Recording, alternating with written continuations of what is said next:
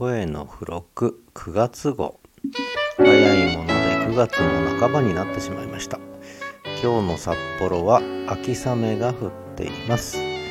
えー、この1ヶ月ですね。結構ポッドキャストの方にかなり深くのめり込んで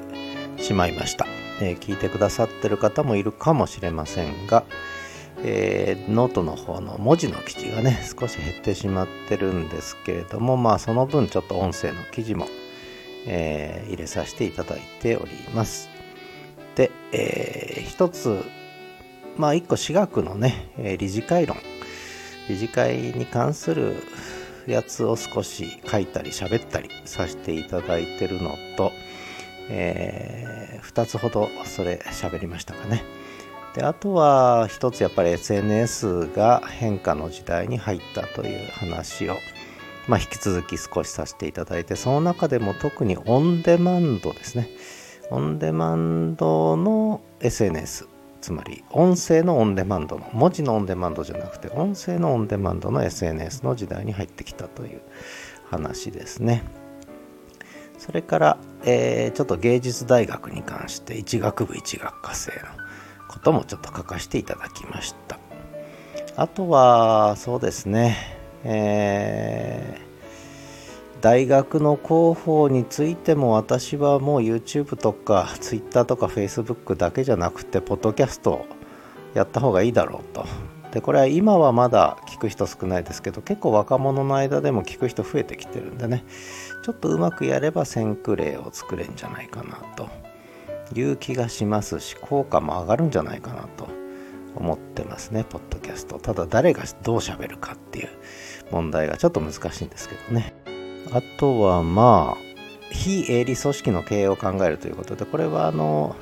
ピーター・ドラッカーの非営利組織の経営っていう本があるんですが大学の運営と経営を考える場合にはもうこの本は必読書というかこの本読まずに大学の理事はやっちゃいけないぐらいの本でしてえー、いわゆる営利組織企業の経営と大学学校法人の経営は何が違うのかっていうことが分からないまんま経営をやる人が出てくると失敗すると。だから企業の経営で成功した人が大学経営やってうまくいくとは限らないというね、そういう問題が実はありまして。でそのじゃあ何がどう違うのかと。学校法人や非営利組織の経営はどうしたらいいのかっていうことを考える出発点でありヒントになるのがこのピーター・ドラッカーの非営利組織の経営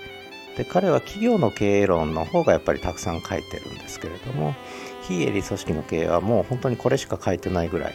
なんですが彼も言ってるように実は非営利組織の役割っていうのが社会の中でどんどん重要性を増してるんだっていうところがそれについて書かれた本があまりにもなさすぎると言いながら書いた本なのでこれは大学とか、え、の運営に関わる人は絶対読んだ方がいいというふうに、まあ、思ってる本ですね。